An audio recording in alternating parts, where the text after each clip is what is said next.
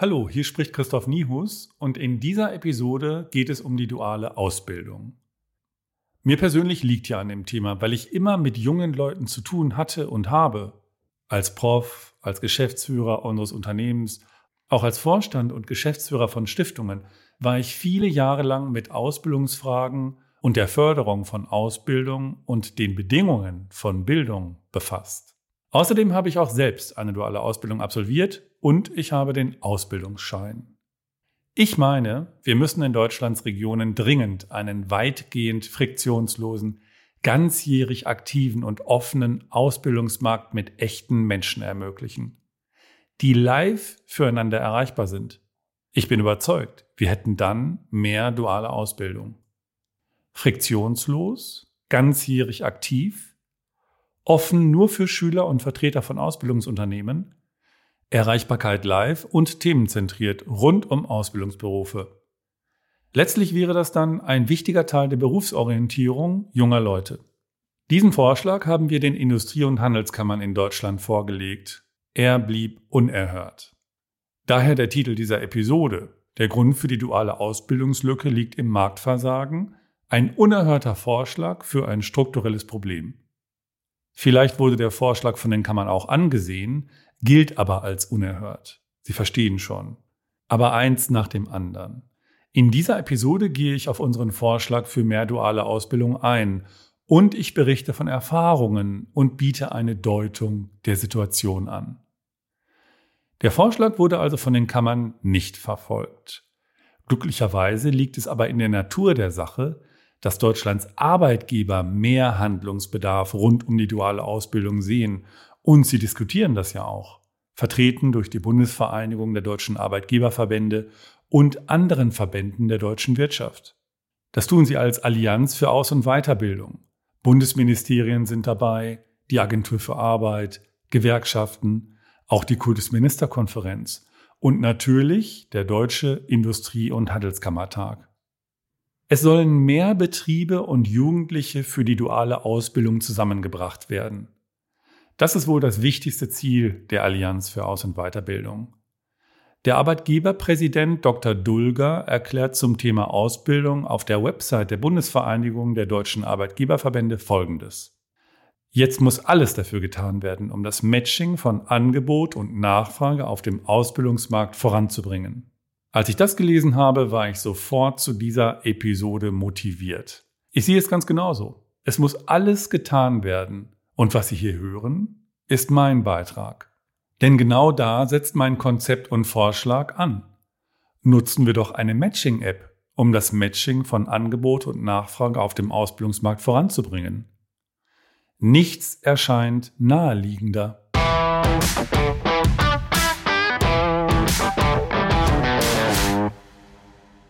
Natürlich muss so eine App schülergerecht sein. Bei der Flunks Media GmbH haben wir eine Matching-App konzipiert und entwickelt, die dafür genutzt werden kann. Vertreter von Ausbildungsunternehmen einerseits und Schülerinnen und Schüler andererseits könnten sich damit rund um die Ausbildung themenspezifisch in Regionen finden und gegenseitig weiterhelfen. Über das System würden sofort unzählige Kontakte entstehen, die im Laufe der Zeit schließlich in Ausbildungsbeziehungen münden könnten. Das Konzept dazu ist weit durchdacht. Wir nennen es Microcoaching. Die Vertreterinnen und Vertreter der Ausbildungsbetriebe sind quasi die Coaches und die Schülerinnen und Schüler sind die Coachees. Für bessere Berufsorientierung der Schüler kommen nach unserer Vorstellung also in großer Zahl und systematisch neue Akteure hinzu, nämlich Mitarbeitende aus unzähligen Betrieben, die die jeweiligen Berufe selbst ausüben und darum gut kennen und davon sehr anschaulich und bunt erzählen können. Damit die relevanten Akteure unter sich bleiben, können die Schüler spezielle Zugänge zum System in den Schulen erhalten, sobald im Unterricht die Berufsorientierung relevant wird. Mitarbeiter in den Ausbildungsunternehmen können ihre Zugänge von Unternehmensverbänden bekommen.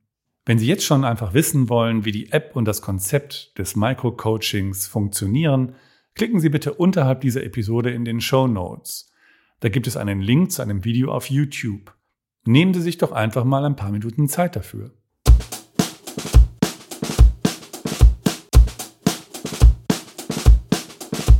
Zum Thema duale Ausbildung gibt es natürlich viele Untersuchungen, etwa vom Bundesministerium für Bildung und Forschung, der Bertelsmann Stiftung oder dem Institut für berufliche Bildung. Das sind Analysen. Sie zeigen den jeweiligen Status quo. Diese Texte suchen meist nicht nach konkreten Möglichkeiten der Intervention. Sie haben also keinen explizit normativen Charakter. Sie entwickeln und erklären keine Maßnahmen detailliert, die dafür sorgen könnten, dass eine spätere Analyse Verbesserungen zeigen würde. Wenn überhaupt, dann geben die Texte, die ich gelesen habe, in ganz groben Zügen etwas vor. Zum Beispiel indem gesagt wird, dass die Ausbildungslücke unter anderem auf ein Kommunikations- oder Informationsdefizit zurückzuführen sein dürfte.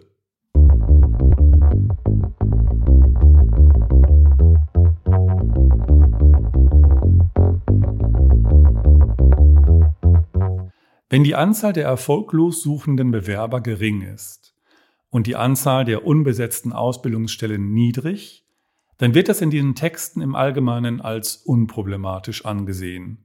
Ich persönlich finde auch ein paar hundert nicht zustande gekommene Ausbildungsverhältnisse durchaus problematisch.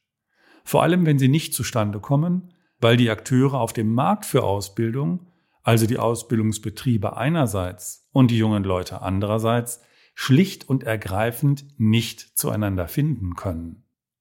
Würden sie nicht viel leichter zueinander finden, wenn die Vertreter beider Seiten genauer wissen würden, welche Möglichkeiten es für sie in einer Region gibt? Das lohnt sich zu besprechen. Aber vorher komme ich zu den Versorgungsproblemen. Diese Versorgungsprobleme entstehen, wenn das Angebot geringer als die Nachfrage nach Ausbildung ist.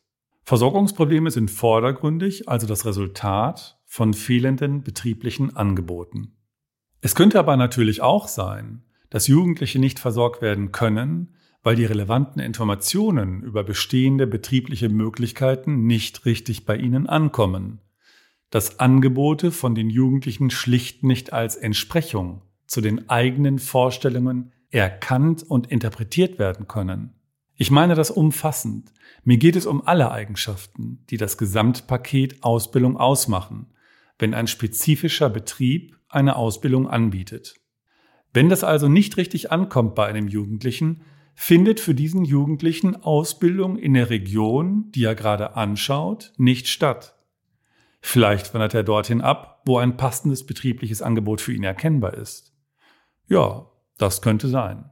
Da gibt es natürlich eine direkte Beziehung zu den Besetzungsproblemen. Die Besetzungsprobleme entstehen, wenn das Angebot die Nachfrage übersteigt. Vordergründig vielleicht wegen Abwanderung. Es gibt da vielleicht zu wenig junge Menschen oder sie gelten für die Unternehmen als ungeeignet. Auch hier meine ich, was für Jugendliche sichtbar ist, wenn ein Ausbildungsplatz angeboten wird, ist nicht in jedem Fall ausreichend für sie, um sich dafür zu entscheiden oder um zu verstehen, ob sie dafür geeignet sind. Analog verhält es sich häufig aus Sicht der Betriebe. Schließlich gibt es die sogenannten Passungsprobleme. Die Passungsprobleme treten auf, wenn Angebot und Nachfrage nicht zueinander finden. Der Klassiker aus ökonomischer Sicht.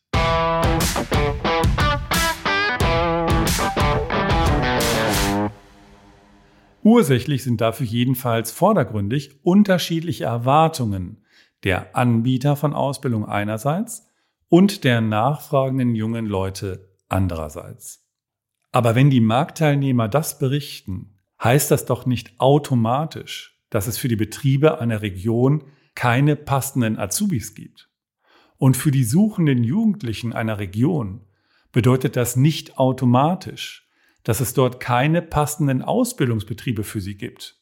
Es heißt doch nur, dass für diejenigen Paarungen, die meinen, nicht zueinander zu passen, die Marktdurchdringung nicht mit vertretbarem Aufwand weiter möglich war oder rational erschien. Man kann ja kaum auf traditionelle Weise, also Anruf, Besuch, E-Mail, den Kontakt zu allen aufnehmen und sich mit jedem so lange beschäftigen, bis alle Möglichkeiten und Beschränkungen klar geworden sind. Und weil das nicht geht, könnten da draußen unzählige sinnvolle Paarungen existieren, die aber nicht voneinander wissen. Es könnte also sein, dass Passungsprobleme auf fehlende Informationen bezüglich der Möglichkeiten zurückzuführen sind, die mindestens eine Seite, die Anbieterseite oder die Nachfragerseite ganz einfach nicht verständlich erreichen. Sie hören längst, worum es mir geht. Um die Verfügbarkeit von Informationen für die Akteure auf dem Ausbildungsmarkt.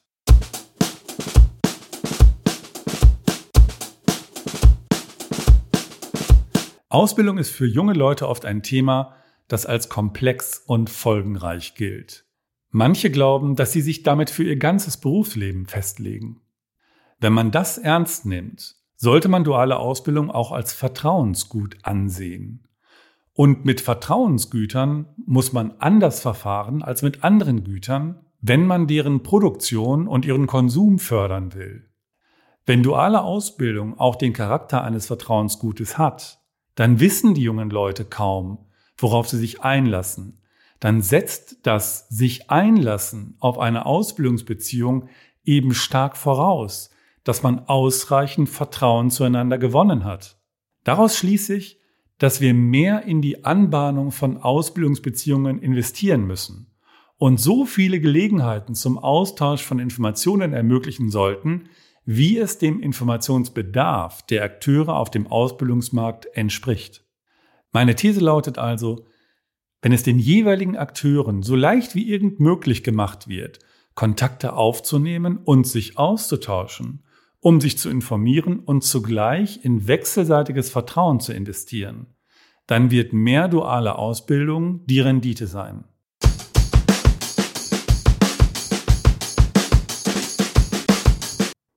Relevant für einen jungen Menschen sind ja nicht nur die Spezifika eines Ausbildungsberufes.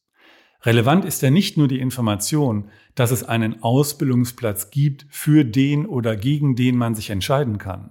Das ist im Kern das, was zum Beispiel die Ausbildungsbörse online kommuniziert. Relevant ist vielmehr ein ganzes Bündel von Informationen auf dem Weg zur Ausbildungsvereinbarung. Und das hat es in meinen Augen offensichtlich sehr schwer, transportiert und bewertet zu werden. Wenn es aber so ist, ist die Frage, worauf sich die Partner einlassen, zum Zeitpunkt einer Entscheidung über eine Ausbildung nur rudimentär beantwortet. Dann bleibt subjektiv im Zweifel das empfundene Risiko zu groß. Lieber doch keine duale Ausbildung, kann dann der persönliche Befund lauten. Zu diesem Informationsbündel gehören für einen jungen Menschen bestimmt die Eigenschaften eines Ausbildungsbetriebs, die Eigenschaften und Aspekte eines Berufes, die Qualitäten eines Ansprechpartners oder Ausbilders und die gelebte Praxis, die Gepflogenheiten, wenn man so will, bei Ausbildung, der Kontext, auch der formlose. Dieser Punkt, dass die Informationen zwischen Anbietern und Nachfragern in einer Region nicht richtig fließen, ist aus meiner Sicht also wesentlich für die Problematik der klaffenden Ausbildungslücke in Deutschland. Und folglich ist das auch wesentlich für die Bereitschaft der Betriebe, Ausbildungsplätze anzubieten. Denn wenn es auch den Betrieben leichter fallen würde, Paarungen herzustellen, würden sie mehr Paarungen anstreben, also mehr ausbilden. Im anderen Fall muss der Ausbildungsmarkt versagen, dann haben wir es auch aus ökonomischer Sicht mit einem klassischen Marktversagen zu tun. Im Kern bedeutet das eben, dass die selbstständige Koordination der Akteure über den Markt nicht zu einer effizienten Zuordnung von jungen Leuten und Ausbildungsbetrieben führt, weil ihnen relevante Informationen fehlen und sie die aktuell häufig nicht mit für sie vertretbarem Aufwand erlangen können. Wenn Aufwand und Ertrag bei der Informationsbeschaffung subjektiv in einem ungünstigen Verhältnis stehen, brechen die Beteiligten natürlich die Suche ab und wenden sich anderen Themen zu. Es besteht ein Informationsgefälle zwischen beiden Gruppen und darum können sich junge Leute und Unternehmensvertreter systematisch kaum finden. Es fehlt ein geeigneter Kommunikationskanal, über den zum Beispiel übernommene Auszubildende ihr Erfahrungswissen in Unternehmen mit Interessenten teilen oder Schüler ihre vielleicht noch unscharfen Erwartungen konkretisieren und daraufhin überprüfen können, ob sie zu einem Betrieb wohl passen würden. Und weil das aktuell noch immer fehlt, können sich Schüler und Mitarbeiter in Betrieben nur schwerlich informieren und ihr Verhalten kaum effektiv aufeinander abstimmen. Schließlich können die Beteiligten nicht genügend Ausbildungsverträge anbahnen und abschließen.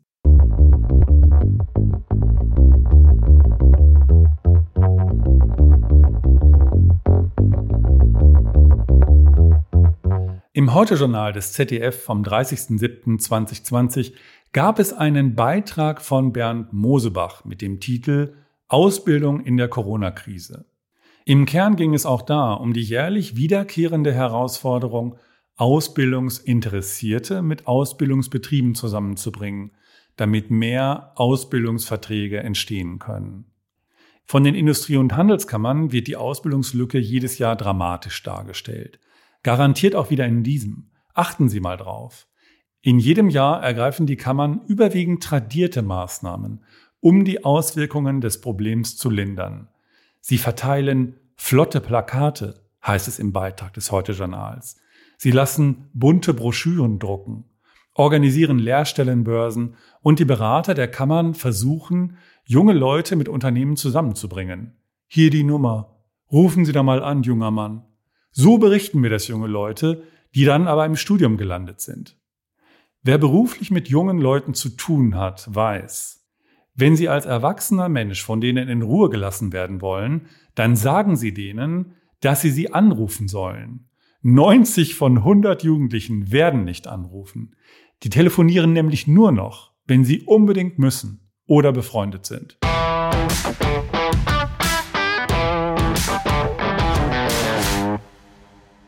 Der Betriebsleiter Carsten Malschowski von Schöller Alibert in Schwerin spricht für das Heute-Journal in die Kamera. Den Fachkräftemangel können wir nur aus eigener Kraft bewältigen, sagt er. Nach meinem Verständnis wird er damit ausdrücken, dass die Maßnahmen nicht wirksam genug sind. Es fängt ja schon damit an, dass die allermeisten Lehrkräfte und die Kammermitarbeiter, die die Schüler beraten, höchstwahrscheinlich nie in einem Unternehmen tätig waren, das Gewinne erwirtschaften muss. Die haben einen anderen, wichtigen Berufsweg eingeschlagen. Aber dann müssen wir doch auch ganz nüchtern sehen. Wir können nicht erwarten, dass sie im 21. Jahrhundert mit flotten Plakaten und sogenannter Beratung und den begrenzten Möglichkeiten der Berufsorientierung in den Schulen wirksam gegen die Ausbildungslücke kämpfen können. Darauf ist man in vordigitalen Zeiten gekommen, weil es keine anderen Möglichkeiten gab. Das war ja auch richtig und gut so. Aber heute sind doch die Verhältnisse, die Informationsbedarfe auf beiden Seiten und natürlich auch die Möglichkeiten, beide Seiten für einen Austausch und für Gespräche zusammenzubringen, ganz andere. Trotzdem berichten die Kammern dann später in jedem Jahr wieder und klären die Öffentlichkeit über die enormen Erfolge ihrer Initiativen auf. Tenor wenn wir nicht aktiv geworden wären, liebe Freunde der Wirtschaft, dann wäre jetzt alles noch viel schlimmer und der Fachkräftemangel hätte sich längst zur größten Wachstumsbremse im Lande entwickelt. Ihr könnt euch glücklich schätzen, dass es uns gibt. Und im Subtext möge bloß niemand auf die Idee kommen, daran jemals etwas zu ändern. Die Berichte und Pressemitteilungen der Kammern zu diesem Thema lesen sich eigentlich immer gleich, so wie die Reden und Statements dazu sich immer gleich anhören. Offenbar werden dann nur ein paar Begriffe und Zahlen angepasst, ein paar Sätze hin und her geschoben, leicht umgestellt. Noch dazu muss unklar bleiben, welche der schließlich vielleicht sogar einigermaßen erfreulichen Nachrichten tatsächlich auf das Wirken der Kammern zurückzuführen sind. Denn auch die Unternehmen, die jungen Leute selbst, die Eltern, die Schulen, die Arbeitsagenturen, die Gewerkschaften und so weiter sind zum Thema alles andere als untätig. Ich meine, wir müssen als Wirtschaft und Gesellschaft auf eine Situation hinarbeiten, die sich folgendermaßen beschreiben lässt. Die Anzahl der Ausbildungsverträge in einer Region muss ausdrücken, dass weitere Akteure des dortigen Ausbildungsmarktes absolut nicht zueinander passen. Aktuell können wir das nicht sagen, weil wir es nicht wissen. Was müsste also passieren, um das zu erreichen? Alle aus individueller Sicht relevanten Informationen müssten prinzipiell für die Marktteilnehmer niedrigschwellig verfügbar sein. Das kann über viele formlose Interaktionsgelegenheiten gelingen, wenn sie jederzeit möglich sind, aus denen dann unzählige Gespräche rund um die duale Ausbildung entstehen könnten, im Interesse wachsenden Vertrauens zwischen einzelnen Mitarbeitern und Schülern.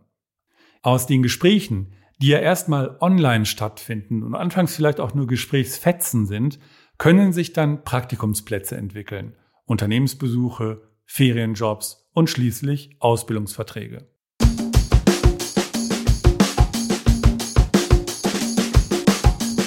Institutionenökonomisch gesprochen mühen sich beide Akteursgruppen des Ausbildungsmarktes aber immer noch damit ab, Informationsasymmetrien zu beseitigen, um das Marktversagen zu lindern, das ihre Möglichkeiten massiv beschränkt. Mit einer Matching-App könnten aber Angebot und Nachfrage ganz leicht zueinander finden. Bei Flunks Media haben wir also eine Smartphone-Lösung entwickelt, mit der man das Thema duale Ausbildung vor allem aus Sicht der Schülerinnen und Schüler viel naheliegender angehen kann. Es ist plausibel, dass sich Ausbildungslücken in den Regionen viel weiter schließen als ohne dies. Nämlich bis zu dem Punkt, an dem ein weiterer Ausbildungsvertrag von den Akteuren wirklich nicht gewollt wird, obwohl alle relevanten Informationen vorliegen.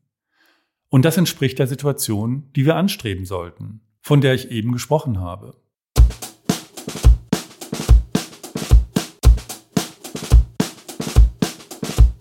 Aber vielleicht haben ja die Industrie- und Handelskammern auch neue und gute Ideen, um das skizzierte Informationsproblem zu lösen. Sie sind doch sicher sehr offen und interessiert, neue Methoden und Maßnahmen für mehr Ausbildung kennenzulernen und zu erproben. Als Interessenvertretung der Wirtschaft würden Sie selbstverständlich nichts unversucht lassen, oder? Haben Sie also die Möglichkeiten der Digitalisierung umfassend geprüft, um sie für die Verbesserung der Situation zu nutzen? Und sind Sie dann ein für alle Mal zu dem Ergebnis gekommen, dass Digitalisierung da nicht helfen kann? Oder nur in dem Maße, in dem sie aktuell eingesetzt wird? Sind die Kammern generell Schmelztiegel für Innovationen und Orte der Risikofreude, des Ausprobierens? Natürlich sind sie das nicht. Kammern sind nicht dafür gemacht, unternehmerische Risiken reizvoll zu finden, weil sie die gesetzlich verordneten Mitgliedsbeiträge sowieso erhalten, wenn sie weiterhin überwiegend das machen, was sie immer getan haben. Die Kammern sind ja auch keinen Marktmechanismen ausgesetzt und sie müssen sich im Wettbewerb nicht behaupten, anders als ihre Mitgliedsunternehmen. Vielleicht wäre es manch einem in den Kammern auch etwas unangenehm, wenn das Konzept zur wirksamsten Bearbeitung des Problems nicht von innen aus der Kammerwelt, sondern von außen käme. Aber eigentlich sollten die Kammern doch auch Ideen von außen anschauen und für die Wirtschaft nutzbar und bekannt machen, auch wenn sie nicht zum traditionellen Werkzeugkoffer gehören. Insofern es plausibel ist, dass sie funktionieren würden. Wer sich viele Jahre lang mit dem Thema befasst, muss doch irgendwann mal sein Denken ändern, weil er endlich mal auf neue Lösungen kommen will. Wenn das Problem so weit gelöst wäre, dass mehr Ausbildung im Status quo nicht möglich ist, weil die Informationen auf dem Ausbildungsmarkt schön fließen können und Vertrauen entstehen kann, dann könnte man in den Kammern natürlich auch auf manch tradierte Maßnahme verzichten. Wer macht sich schon gerne entbehrlich? Mich interessiert einfach, worum es wirklich geht. Um das Eigeninteresse der Kammern und darum ein Thema unverrückbar und fest zu besetzen und für sich die Entscheidungen zu beanspruchen, was in den Kammerbezirken passieren soll, oder um die Interessen der jungen Leute und die Fachkräftesicherung in den Mitgliedsunternehmen. Ich hege mittlerweile echte Zweifel, dass es den Kammern wirklich um die wirksame Bewältigung einer sehr schwierigen Situation geht. In einer schwierigen Situation oder Notlage tun Verantwortliche nämlich alles Mögliche, um aus der Situation herauszukommen. Das ist doch selbstverständlich. Die Ausbildungsnotlage ist nicht die Notlage der Kammern ich rege mich auf und kleinen Moment, ich muss mal kurz meinen Blutdruck messen.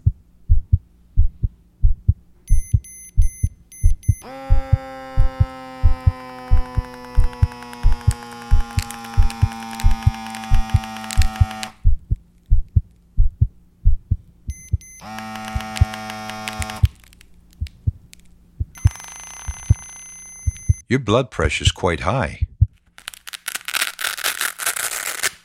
Wir brauchen darum keine Verwaltung des Themas, sondern dringend eine unternehmerische Herangehensweise. Maßnahmen zur Bewältigung des Ausbildungsproblems können aber kaum unternehmerisch akzentuiert sein, wenn die Voraussetzungen und Rahmenbedingungen für unternehmerisches Handeln fehlen. In diesem Fall setzt also das Sollen das Wollen voraus. Reines Postulieren hilft nicht. Dazu ein Beispiel. Ende letzten Jahres rief mich Herr Malschowski an, der Betriebsleiter von Schöller Alibert, der im Beitrag des Heute-Journals zu Wort kam, den ich eben erwähnt habe. Er schlug einen gemeinsamen Termin mit der Geschäftsführung der IHK und eines lokalen Vereins für Ausbildungsfragen in Schwerin vor. Dazu kam es, weil er dazu einlud. Wir hatten das Konzept schon zwei Jahre zuvor an den Hauptgeschäftsführer der IHK Schwerin geschickt. Danach hatte sich niemand von dort bei uns gemeldet. Ungefähr zwei Jahre später sitzen also fünf Personen fast zwei Stunden lang zum Thema zusammen und diskutieren. Was wir erwarteten, geschah dann schließlich auch.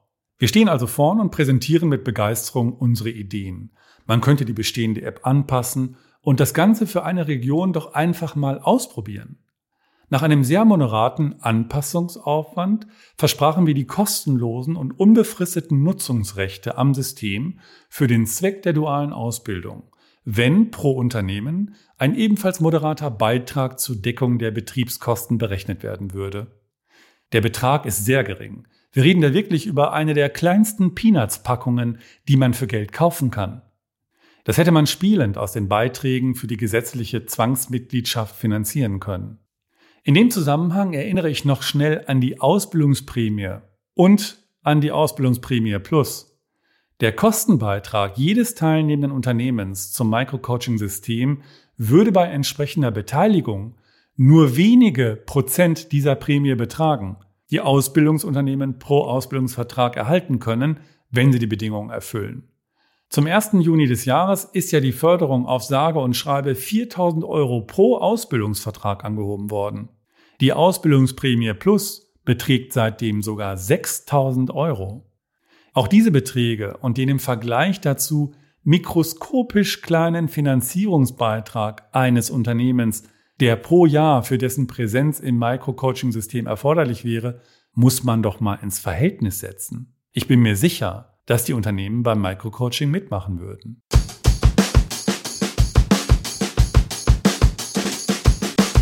Aber zurück zu unserem Termin mit der Handelskammer. Unser Gastgeber rechts von uns hatte das Konzept längst durchdrungen. Er preschte voraus, sprach von Werbung im Lokalradio, an die man denken müsse, um die Schüler und auch Eltern zu erreichen, um ihnen zu sagen, dass es diese App kostenlos und werbefrei für sie gibt. Wir müssen das von Anfang an groß ausrollen, meinte er.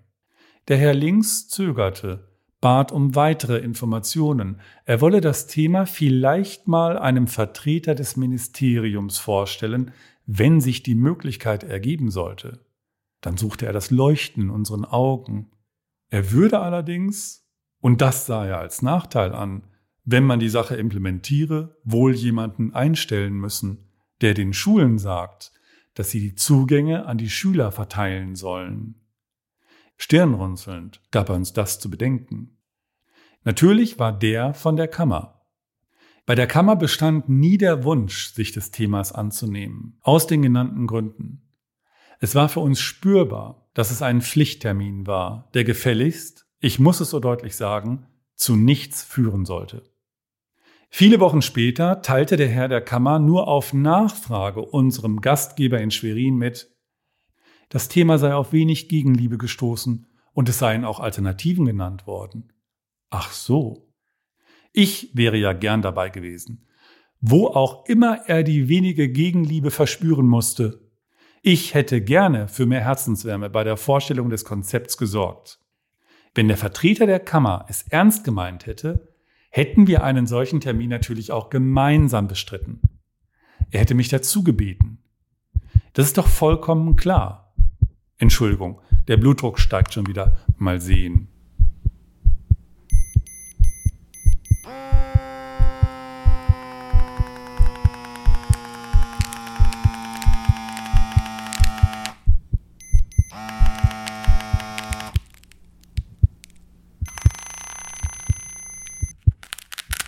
Your blood pressure is quite high.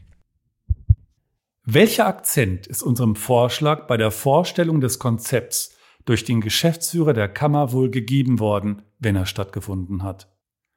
Und übrigens wäre es fantastisch, das Ministerium bei so einer Sache dabei zu haben, aber zwingend ist das natürlich auch wieder nicht. Was geschieht, ist eben immer stark abhängig von den handelnden Personen. Aber solange man sich nebulös auf höhere Autoritäten bezieht, die man ja gar nicht fragen müsste, aber doch scheinbar fragt, wohl um sich freizuhalten, solange man auf Leute trifft, die zuallererst prüfen, ob sie überhaupt zuständig sind oder auch nur aktiv werden müssen und die wohl auch schlicht und ergreifend die Kraft nicht haben, Verantwortung für etwas Neues zu übernehmen, so lange werden wir das Thema der dualen Ausbildung weiter in Gremien besprechen und weiter in der traditionellen Maßnahmensuppe rühren und unzählige Möglichkeiten in den Regionen verschenken. Ihm seien Alternativen genannt worden. Hm. Wenn man die Ausbildungsnotlage in den Kammern ernst nimmt, wird man also mittlerweile eine Alternative gewählt und implementiert haben. Angesichts der prekären Lage müsste das längst geschehen sein. Immerhin, wenn es der Sache dient, ist das doch super. Das sage ich ohne Wenn und Aber. Wenn Sie, liebe Hörerinnen und Hörer, von einer Initiative wissen, die so ähnlich ist wie das, was ich mit dem Micro-Coaching hier vorstelle, würde ich natürlich sehr gerne davon erfahren. Mir würde das auch Hoffnung machen, im Interesse der jungen Leute und der Wirtschaft. Wenn Alternativen genannt worden sind und wenig Gegenliebe spürbar war, dann kann es ja auch daran liegen, dass unsere Idee schlicht und ergreifend ungeeignet ist. Das ist natürlich möglich. Natürlich könnte es sein, dass ich falsch liege. Nur habe ich bisher kein einziges Argument dagegen gehört. Und ich habe wirklich genau zugehört und die Ohren gespitzt. Mein Jagdhund ist schon ganz stolz auf mich.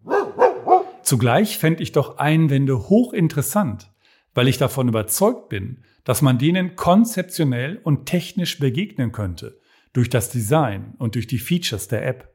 Es gibt doch für alles Lösungen. Einwände sind extrem wertvoll, weil sie Qualitätstreiber sein können, auch für das Microcoaching. Es ist wirklich schade, dass wir nicht einmal Einwände von den Kammern bekommen haben.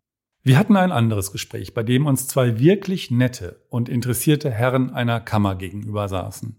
Nachdem wir die Flunks-App vorgeführt hatten, strahlte uns der eine an und meinte, also, wenn die Schüler das zweimal gemacht haben, dann ist das doch ein Selbstläufer in den Schulen. Sie können sich denken, das war der schönste Satz, den ich in diesem Zusammenhang von einem Kammermitarbeiter gehört habe. Ich habe ihn dann nach Wochen mal angerufen, um mich vorsichtig nach dem Stand der Diskussion im Hause zu erkundigen. Er sagte mir, dass man es gegenwärtig nicht machen könne. Ich fragte warum. Die Gründe seien mikropolitisch, meinte er. Aber bevor ich noch weiter von unseren Besuchen bei den Kammern erzähle, komme ich zurück auf die allgemeine Situation. Denn im Allgemeinen ist es ja wohl so, dass die Berater der Kammern und manch anderer Einrichtungen gar nicht zu jedem der vielen und sich kontinuierlich entwickelnden Berufe so konkret sprechen können, wie es einem erweiterten Informationsbedarf der jungen Leute entspricht. Im Allgemeinen sind solche Beratungen eben allgemein. Aber ausgewählte Mitarbeiter der Unternehmen, die diese Berufe ausüben, können das.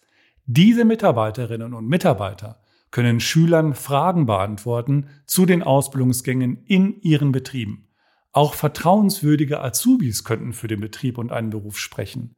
Und das meiste davon könnten die so lebenswirklich, konkret und treffend beschreiben wie niemand sonst. In den Unternehmen haben sie ja dazu etwas ganz Entscheidendes, von höchstem Wert, nämlich aktuelle Azubis oder Übernommene und Personaler und Ausbilder. Und sie haben das Erfahrungswissen zu den Ausbildungsgängen in der echten betrieblichen Praxis.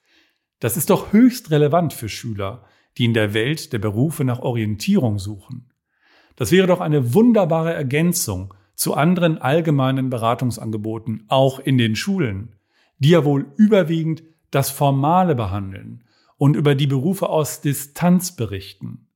Dann soll man dort eben im Überblick informieren und mit dem Micro-Coaching-System wird es dann lebendig. Ich bin also überzeugt, dass wir ein System brauchen, das Auszubildende, Ausbilder oder andere Vertreter der Unternehmen mit den Schülerinnen und Schülern direkt in Kontakt bringt. Das ist naheliegend. Der Weg über Kammern und andere Einrichtungen ist ein Umweg, den man aus Sicht der Marktteilnehmer vermeiden können sollte. Wir brauchen niedrigschwellig permanente Interaktionsgelegenheiten für die Beteiligten. Nicht nur bei einem Schulbesuch oder bei einer der wenigen Unternehmensbesichtigungen, sondern immer, wenn die beteiligten Akteure das wollen. Auch der Sprecher im Beitrag des Heute-Journals stellt übrigens fest, es kommt auf das direkte Gespräch an, damit Interessierte den Beruf verstehen können. Und jetzt frage ich, worauf warten wir? Das ist doch niedrigschwellig, technisch längst möglich. Und die Schülerinnen und Schüler chatten sowieso, wo sie gehen und stehen.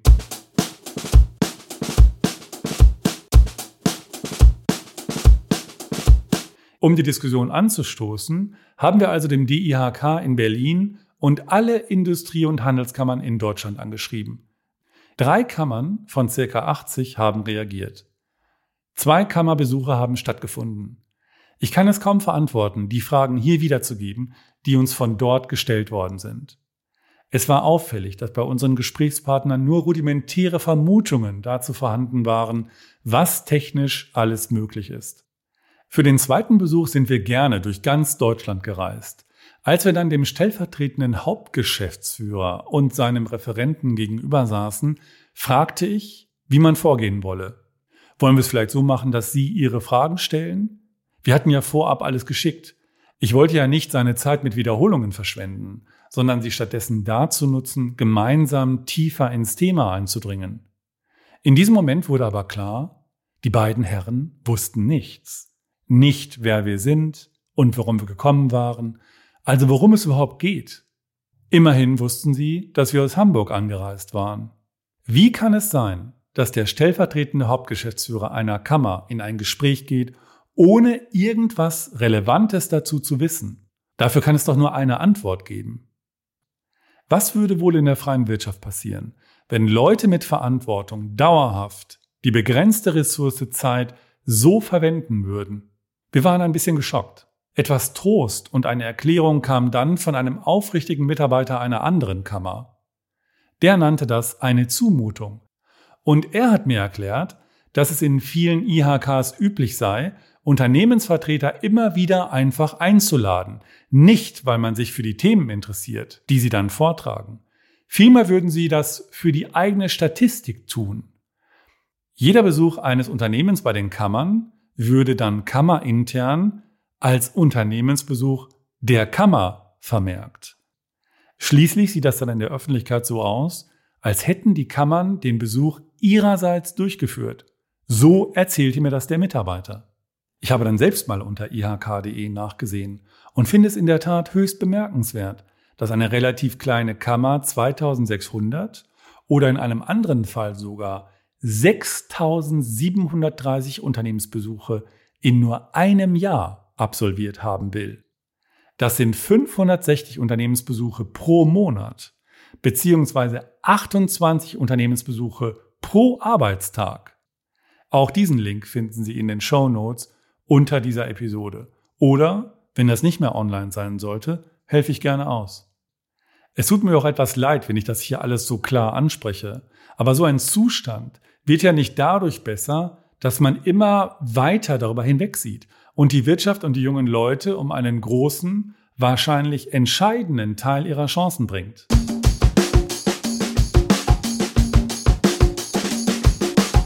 Ich habe angekündigt, auch Vorteile der beteiligten Akteure darzustellen, die sich ergeben, wenn sie das Microcoaching per Matching App zur Linderung der Ausbildungsproblematik nutzen würden. Ich beginne mit den Unternehmen. Das ist nur fair. Die Liste ist lang. Die Unternehmen gewinnen, weil die ausgewählten Mitarbeiter in den Betrieben zunächst mal durch das führende norddeutsche Coaching-Institut gebrieft werden könnten, damit sie bei der Kommunikation und im Umgang mit den jungen Leuten beim Microcoaching möglichst alles richtig machen. Die Unternehmen gewinnen, weil sie unbekannte Berufsbilder leicht bekannt machen können. Sie gewinnen, weil das Microcoaching niedrigschwellig dazu beiträgt, mehr Ausbildungsnachfrage zu schaffen. Bei einigen Unternehmen dürfte das mittelfristig dann zu einem größeren Ausbildungsangebot führen. Sie gewinnen, weil sie früh vielfältige und direkte Kontakte zu ausbildungs- und berufsinteressierten Schülern aufnehmen und entwickeln können. Sie gewinnen, weil sie bei dieser Form der Anbahnung einer Ausbildung viel mehr Interaktionsgelegenheiten mit Kandidaten haben können als bei allen anderen Varianten. Dann können sie die jungen Leute auch besser einschätzen. Der Prozess wäre ja so, dass man sich in der App themenspezifisch matcht, dann chattet man vielleicht ein paar Mal, dann telefoniert man vielleicht oder man schickt Mails. Man trifft sich im Unternehmen, organisiert ein Praktikum, einen Ferienjob, lernt sich persönlich kennen und entscheidet sich für eine Ausbildung. Die Unternehmen gewinnen, weil sie frühzeitiger und genauer wissen können, ob jemand zu ihren Vorstellungen passt. Sie gewinnen, weil das Microcoaching flexibel, spontan und ohne großen Aufwand möglich ist und es ausreicht, wenn sich die Coaches gelegentlich und nur kurz einbringen. Sie gewinnen, weil sie auf Grundlage der Coaching-Erfahrungen noch besser verstehen können, wie junge Leute denken. Sie gewinnen, weil sie damit auch für ihr Unternehmen in der Öffentlichkeit dokumentieren, dass sie sich für junge Leute interessieren und ihnen der berufliche Nachwuchs am Herzen liegt. Das trägt also auch positiv zur Arbeitgebermarke bei. Sie gewinnen, weil sie den Aufwand ihres Ausbildungsmarketings drastisch reduzieren können, weil sie viel leichter Kontakte zu interessierten Schülern erhalten. Nicht zuletzt würden die Unternehmen profitieren, weil mit dem Micro-Coaching auch gegebenenfalls erforderliche Nachbesetzungen leichter möglich sind. Kommen wir zu den Schülerinnen und Schülern. Schülerinnen und Schüler profitieren, weil sie eine große und reichhaltige Quelle der Inspiration und Beratung von tausenden Mitarbeitern aus allen möglichen Branchen und Berufen jederzeit niedrigschwellig nutzen können. Sie gewinnen, weil sie schnell mehr als die ihnen bekannten 20 Prozent aller Ausbildungsberufe kennenlernen. Die DRK hat ja mal eine Untersuchung gemacht, aus der hervorgeht, dass Schülerinnen und Schüler nur ungefähr 20 Prozent aller Ausbildungsberufe überhaupt kennen. Das würde sich natürlich ändern.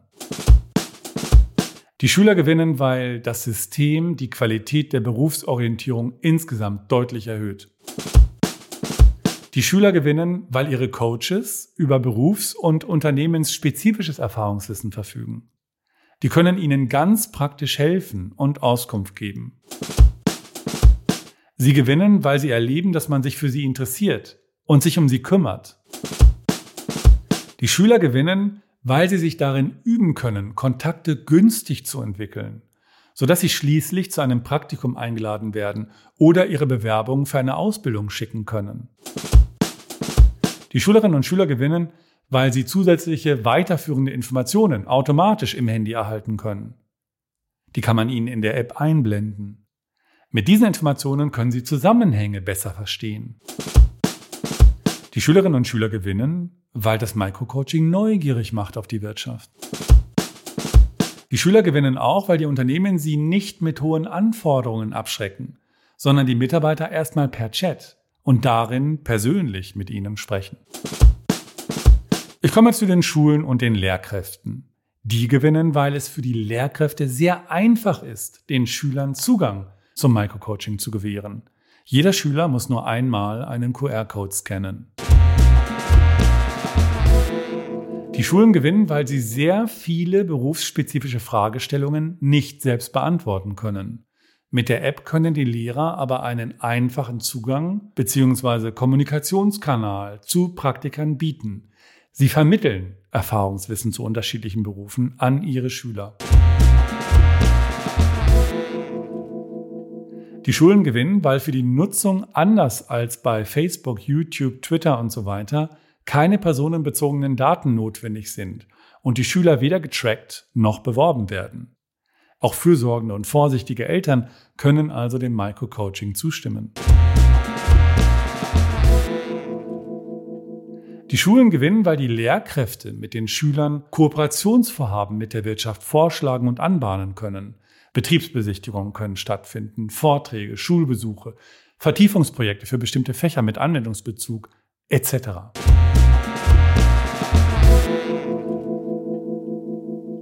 Ein paar Bemerkungen habe ich noch. Die sind noch wichtig, weil sie vielleicht zeigen können, warum wir uns allgemeine Erkenntnisse zur menschlichen Interaktion nutzbar machen sollten, um die Menschen für mehr Ausbildung viel leichter zusammenzubringen. Wenn ein Schüler ein Unternehmen besucht, ist das häufig ein ganz früher Kontakt, unmittelbar nach einer Mail oder einem Anruf. Das erzeugt einen nicht zu unterschätzenden Druck auf beiden Seiten, besonders auf Seiten der Schülerin oder des Schülers. Für beide Seiten soll ja der erste Termin schon lohnen und möglichst erfolgreich sein. In den Sozialwissenschaften ist es aber eine Binsenweisheit, dass hohe Erwartungen oft enttäuscht werden, wenn die Umstände Erwartungsdruck erzeugen. Mit Appellen für mehr Ausbildung kommen wir da nicht weiter. Stattdessen ist es viel lohnender, die Umstände umzugestalten. Wahrscheinlich entwickeln sich soziale Beziehungen auch zum Thema Ausbildung in einem als offen angelegten Zeitraum, ohne viel äußere Form, ohne Druck, viel leichter zu höherer Qualität, weil die Beteiligten freier sind. Das gilt aus meiner Sicht besonders bei Unterstützungsbeziehungen, wie beim Microcoaching. Dazu passen die folgenden Dinge, die junge Leute doch wirklich ungern mit Fremden tun. Erstens Online-Videokonferenzen. Zweitens Telefongespräche. Drittens persönliche Besuche. Aber auf der Basis des Miteinander Bekanntseins fällt es natürlich viel leichter, sich auf eine Videokonferenz einzulassen, ein Telefongespräch zu führen oder eine Ausbilderin im Unternehmen zu besuchen, die womöglich noch einen Azubi dabei hat. Junge Leute schreiben in der Regel ungern lange Briefe oder E-Mails. Wenn die Unternehmen die von Schülern erhalten, stellt sich dort natürlich auch die Frage, wer sie verfasst hat. Short Messaging ist dagegen sehr beliebt, in der Lebenswirklichkeit der Jugendlichen allgegenwärtig und es entspricht dem schon gelernten Verhalten. Und das Smartphone ist doch der ständige Begleiter der meisten Schüler. Zuletzt habe ich noch den naheliegenden Vorschlag, doch einfach mal die Ausbildungsunternehmen und die Schüler zu fragen, was sie vom Microcoaching halten würden. Dafür müsste man es ihnen vorab nur kurz erklären. Wir haben das hier gemacht im Rahmen der Planung und Programmierung und vieler Testläufe mit frühen Versionen. Unsere Quellen waren Schüler und Studierende in konsekutiven und exekutiven Studiengängen, also MBA-Studierende, die schon leitende Funktionen in Unternehmen haben. Unsere Erkenntnisse sind gewiss nicht repräsentativ aber eindeutig und bestärkende Eindrücke. Sehr relevant scheint zu sein, dass Mitarbeiter im System ihr Engagement so setzen können, wie sie das wollen. Häufig wurde uns gesagt, dass so ein System die bisherigen eigenen Maßnahmen des Ausbildungsmarketings drastisch reduzieren würde. Uns wurde gesagt, dass das System kostenlos sein müsse, wenn es über die IHKs an die Betriebe herangetragen werden würde. Wegen der Pflichtbeiträge. Und ein leitender Angestellter, der Vater ist, hielten manche Schüler für zu einfältig, um so ein System zu nutzen. Aber so eine Bankrotterklärung kann ja niemand für alle Schülerinnen und Schüler im Lande akzeptieren. Und wer sich im System daneben benimmt, egal auf welcher Seite, fliegt natürlich raus. Wer die Idee des Microcoachings einmal prüfen möchte, könnte also unbürokratisch und zügig einen strukturierten Fragebogen an die Adressaten verteilen und dies zum Beispiel in Zusammenarbeit mit einer Hochschule tun. Von dort könnte man Studierende in einige Schulklassen schicken, um einen direkten Rücklauf und Eindruck zu haben. Ich bin mir sicher, die Schüler finden so ein System natürlich total cool. Schließlich können sie jederzeit Kontakt zur Wirtschaft aufnehmen und ihre beruflichen Chancen in der Region ausloten. Also, wenn ich mir das recht überlege, wäre das Microcoaching per Matching-App doch eine tolle Sache.